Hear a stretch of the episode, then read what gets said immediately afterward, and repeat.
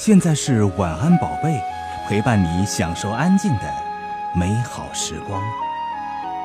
现在是晚安宝贝，陪伴你享受安静的美好时光。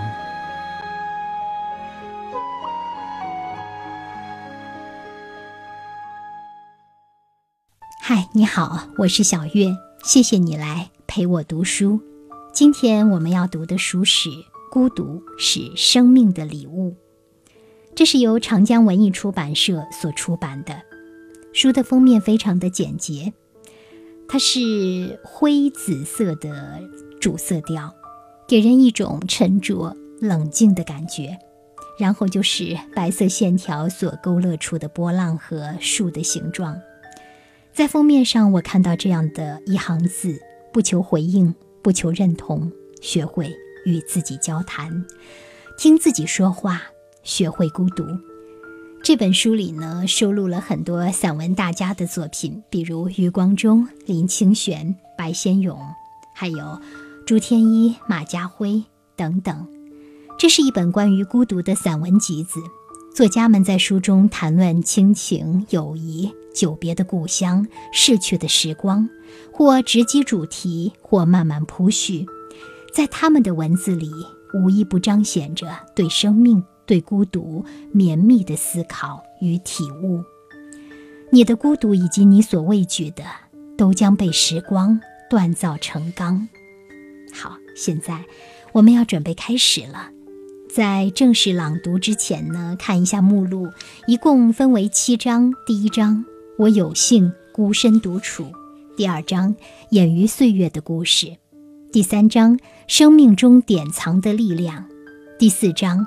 最难是面对真实的生活。第五章，黑暗里一盏一盏的灯。第六章，做梦的好时光。第七章，那就无所畏惧的生活。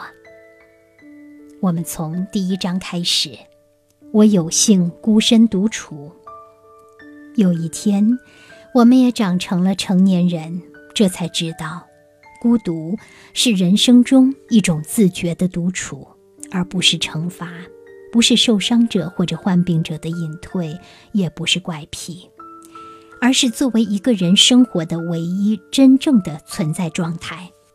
知道这些后，就不会那么困难地忍受它了。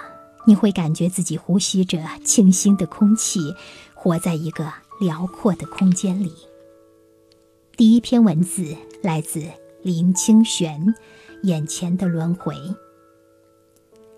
到银行办事，等着叫号码的空隙，走到书报架，想找一份报纸或杂志来看。所有的书报都被拿光了，只剩下一份我从来不看的小报挂在架子上。为了打发时间，我只好看那份小报。有个熟悉的名字吸引了我的注意。是一则航运新闻，特写的记者是三十多年前和我一起跑新闻的朋友。三十几年前他就跑航运新闻，三十年过去了，他还在跑航运新闻。航运是新闻中的冷门路线，除非有空难或者是船难，航运记者呢几乎是报社中的隐遁者，写着一些毫无波澜的新闻，过着一成不变的生活。毫无波澜了三分之一世纪，一成不变的三十年，人生不蹉跎也难以。想起三十几年前我刚当记者的时候，充满了往前冲的理想和热情。如果我不转换路线，改变生涯，过了那么长的时间，或许也会那样，成为毫无波澜、一成不变了。高楼暮尽欲黄昏。梧桐叶上潇潇雨。也许，没有也许，我们的生命仿如陀螺，在小圈子里转着转着，愈转愈慢，愈转愈慢。三十年，准备倒下了。突然叫到我的号码，我走到柜台，遇到一个熟悉的面孔。柜台的银行员工是二十几年前帮我开户的小姐，她的微笑、姿势、身材几乎没变，但她的脸上已满是皱纹，她的头发已经半白了。我想起当年那个大学刚毕业的银行柜员，多么的青春秀丽，春风依旧十里柔情，夜月已是一帘幽梦，翠箫相减。就像是一个不动的电影镜头，镜中的人飞速快转，花瓣正准备一瓣一瓣的辞职。在银行里，我也忍不住低喟叹息。时间的速度。是难以想象的，流年暗中偷换，你换了你的，我换了我的。有时在镜中看不清的自己，在别人的脸上，却看见了。走出银行，走过繁忙的东区街道，一大面的电视墙正在重播昨夜的新《还珠格格》。想到十多年前《还珠格格》播出的时候，小儿子每到播出的时间，就会跑前跑后、跑上跑下，大喊“格格来了，格格来了”。现在，小儿子已经比我高出半个头，是个帅气的少年。《还珠格格》又从头来一次，人物一全改换，剧情却是还魂。生命或许如此无常。这是一再的还魂。我们看到繁华街头不断往前走的人，他们的人生并没有往前走，只是每天不断的回到原点，只是不停止的轮转。有的人每天跑航运新闻，一跑三十年；有的人每天按时打卡，坐在同一张银行的椅子上。大部分人的生活就是这样，每天的出门，只是绕了一圈，回到原点。这样一想，汗毛都会竖立。人生是多么可惜呀！乾隆皇帝和法庆禅师坐在金山顶上，看着往来如织的江上船帆。乾隆问道：“这江上每天有多少船只来往？”法庆说：“只有两艘船。”怎么会只有两艘？一条为名，一条为利。为大名大利奔赴前程还是好的，可叹的是，大部分人只为了谋生的小利，既未奔赴远方，反而在小小的地方打转。轮回不是前世，也不是来生，轮回只在眼前。如果人生不是浩荡前行，就是绕了一轮又回到原点。蒙昧无知是活在轮回。沉沦欲望是活在轮回，一再悲伤是活在轮回，失去觉知是活在轮回。直到有那么一刻，如蝉爬出了焦土，似蝶突破了蛹壳，像浮游冲过了激流，仿佛枯枝抽出了新芽，浓云中飙出了闪电。终于六牙相向，截断了众流；金黄狮子吼绝了迷惑，大海潮音唤醒了幻梦，眼前的轮回才露出了曙光。菩提本无树，你的生活并没有原点，你不必一天一天回到那个局限。明镜亦非台，你可以这样活下去。那样也可以活下去，你不必非要抱着忧悲苦恼生活下去。本来无一物，在你的左边是无常，在你的右边是无往。没有任何事物你可以带着，也没有任何可以拥有。何处惹尘埃？绕着圈子是在走向空无，向前奔行也是走向空无。你的心又何必执着？你的爱又何必悬念？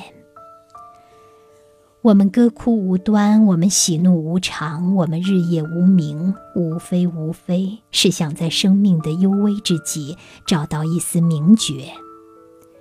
关照到轮回的起念，追寻与终结，一切有为法，如梦幻泡影，如露亦如电，如剑。亦如梭，如风，亦如弓。如是观，一切都平息了，轮也不转，回也无悔。云散长空雨过，雪消寒谷春生。但觉身如水洗，不知心死冰清。我喜欢憨山大师的短诗，在云散雪清的那一刻，一切都是明明白白了。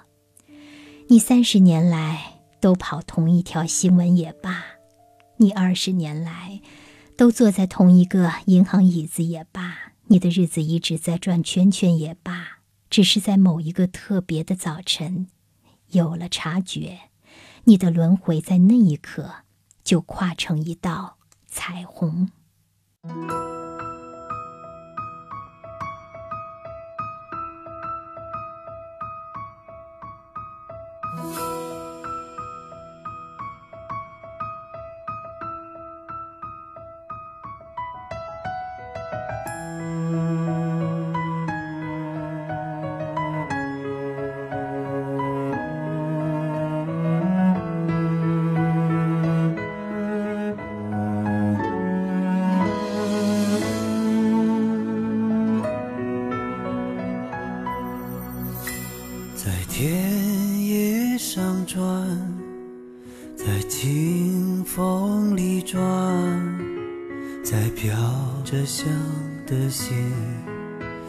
上转，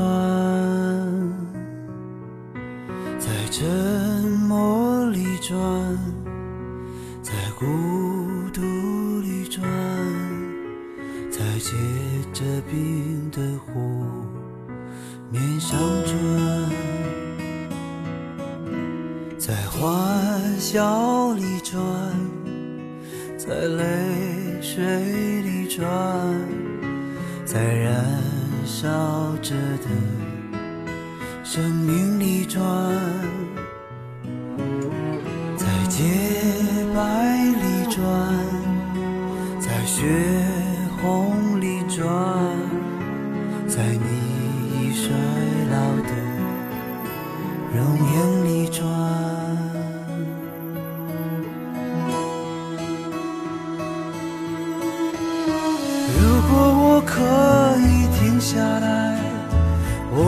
把眼睛睁开，看着你怎么离开。可是我不能停下来，也无法为你喝彩，请你把双手松开。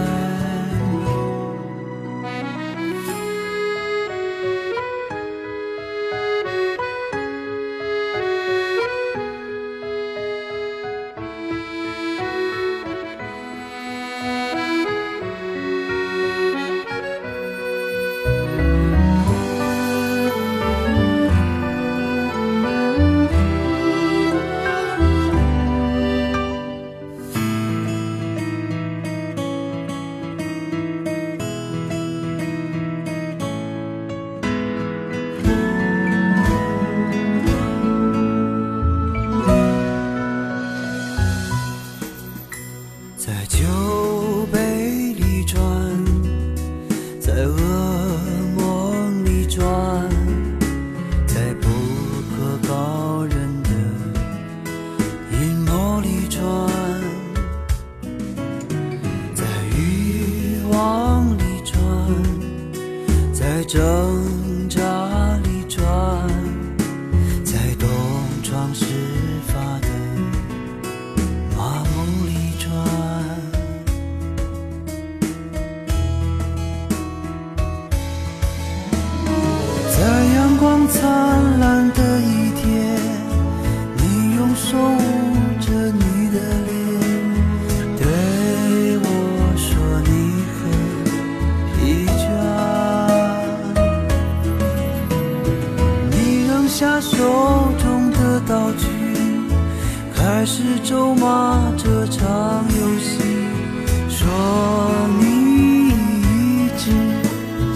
放弃。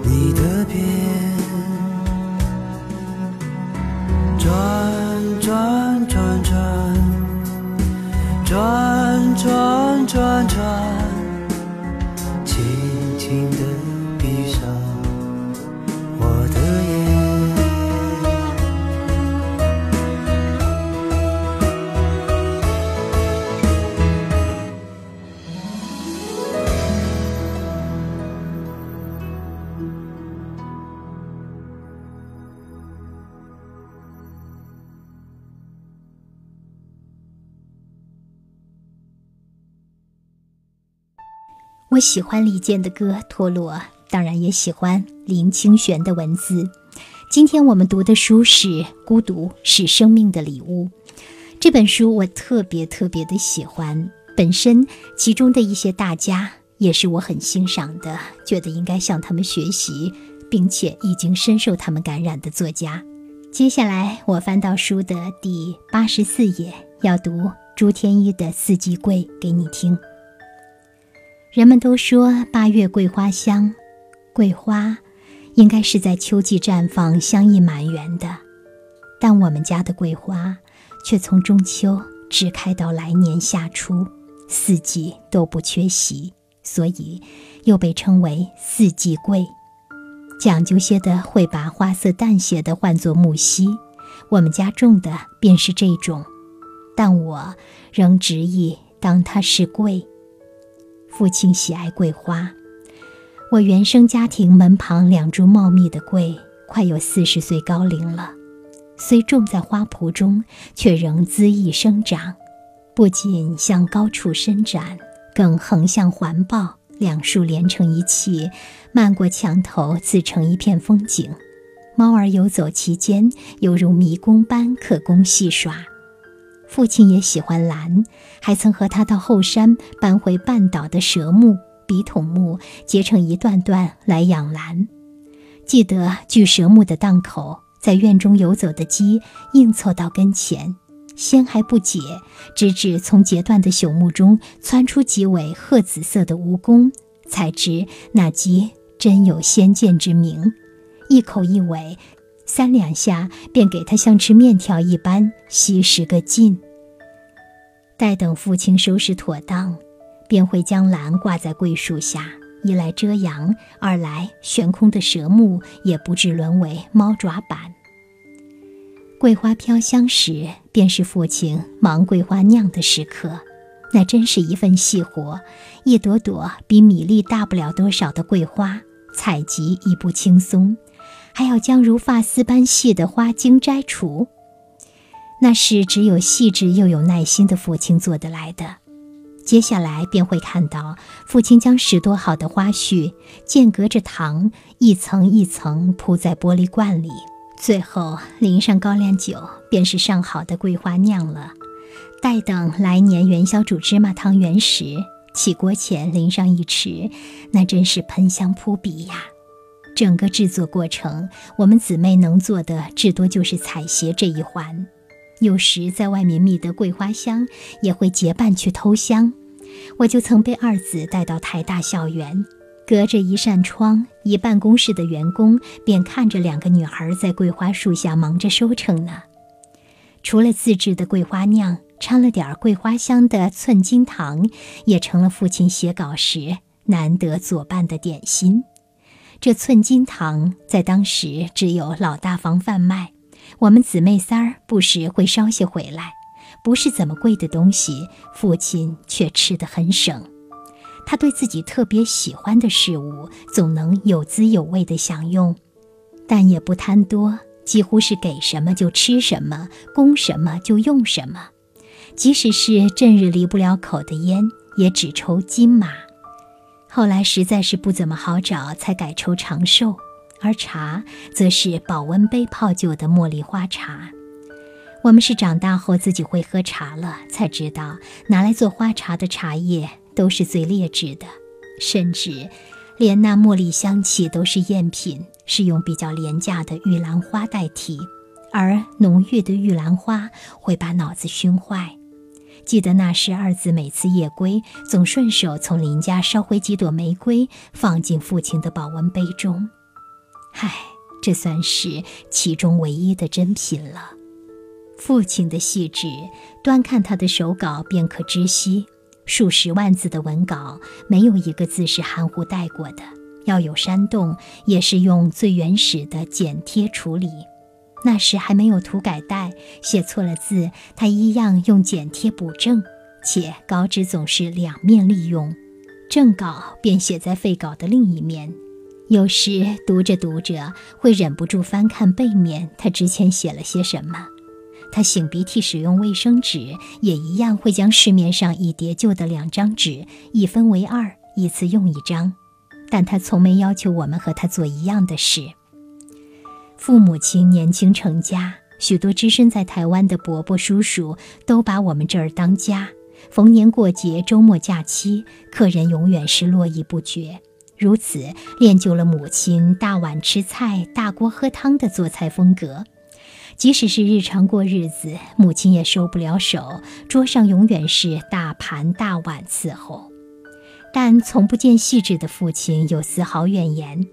到我稍大接手厨房的事，才听父亲夸赞我的刀工不错，切的果真是肉丝而不是肉条。我才惊觉这二者的差异。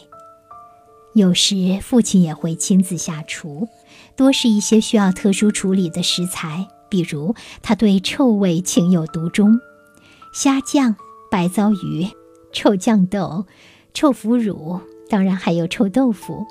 且这臭豆腐非要用蒸的方式料理，不如此显不出它的臭。几位有心的学生不时在外猎得够臭的臭豆腐。便会欢喜得意地携来献宝，一进门便会嚷嚷：“老师这回一定臭，保证天下第一臭。”接着便会看到父亲欣然地在厨房里切切弄弄，不一会儿，整间屋子便臭味四溢。欣赏不来的我们，总把这件事当成个玩笑，当是父亲和学生联手的恶作剧。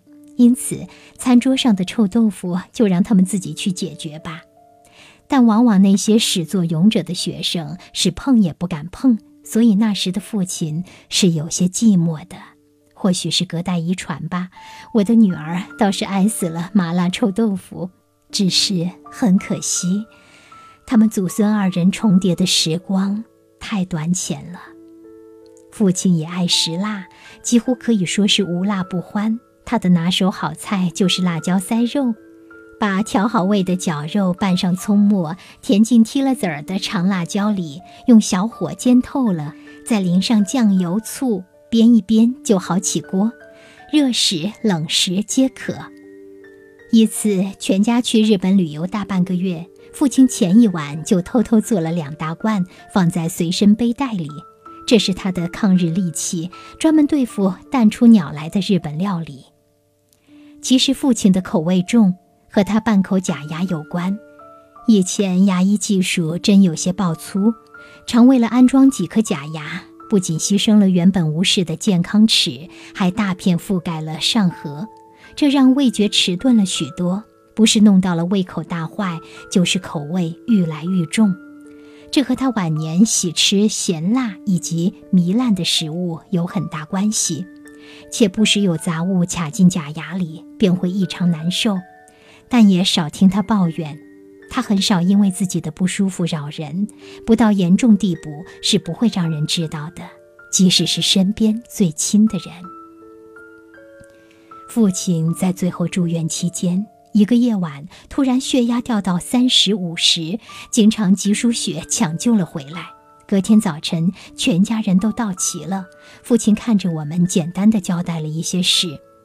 由坐在床边的大子如实的记录下来，我们很有默契的不惊不动，好似在做一件极平常的事，包括躺在病床上的父亲。等该说的都说妥了，大家开始聊一些别的事时，父亲悠悠地转过头，对蹲在床头边的我说：“家里有一盆桂花，帮你养了很久了，你什么时候带回去呢？”父亲那灰蓝色的眼眸，柔柔的感觉很亲，却又炯炯的，好似飘到了另外一个时空去了。我轻声地说：“好，我会把它带回去的。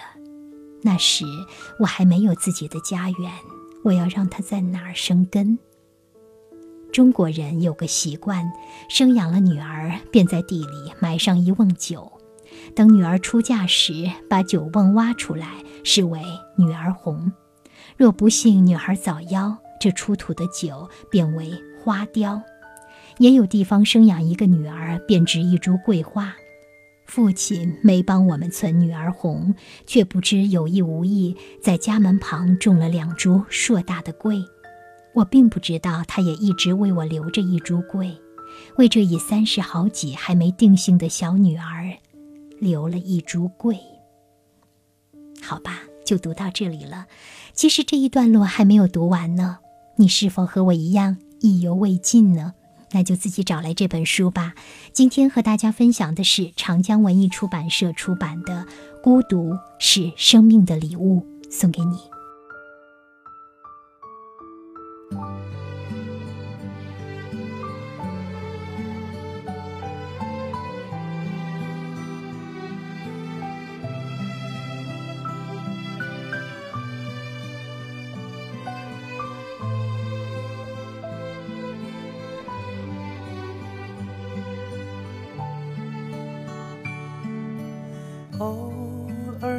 镜子里面，旧时光和我相遇。那片远远的天空，炉火映红的暖冬。大雁飞过秋天的海面，看。着奔跑的童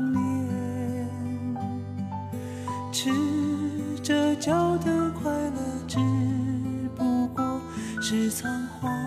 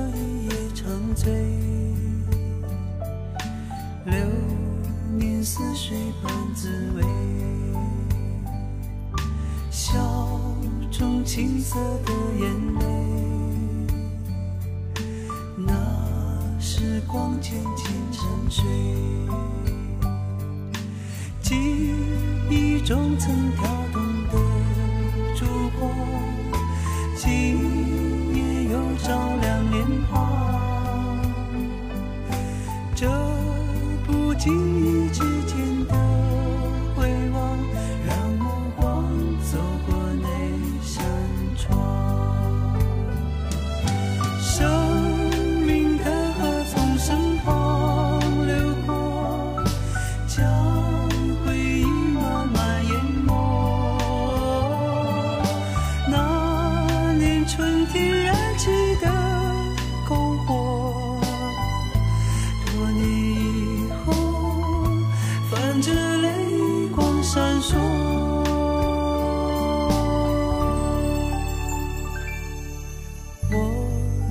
这一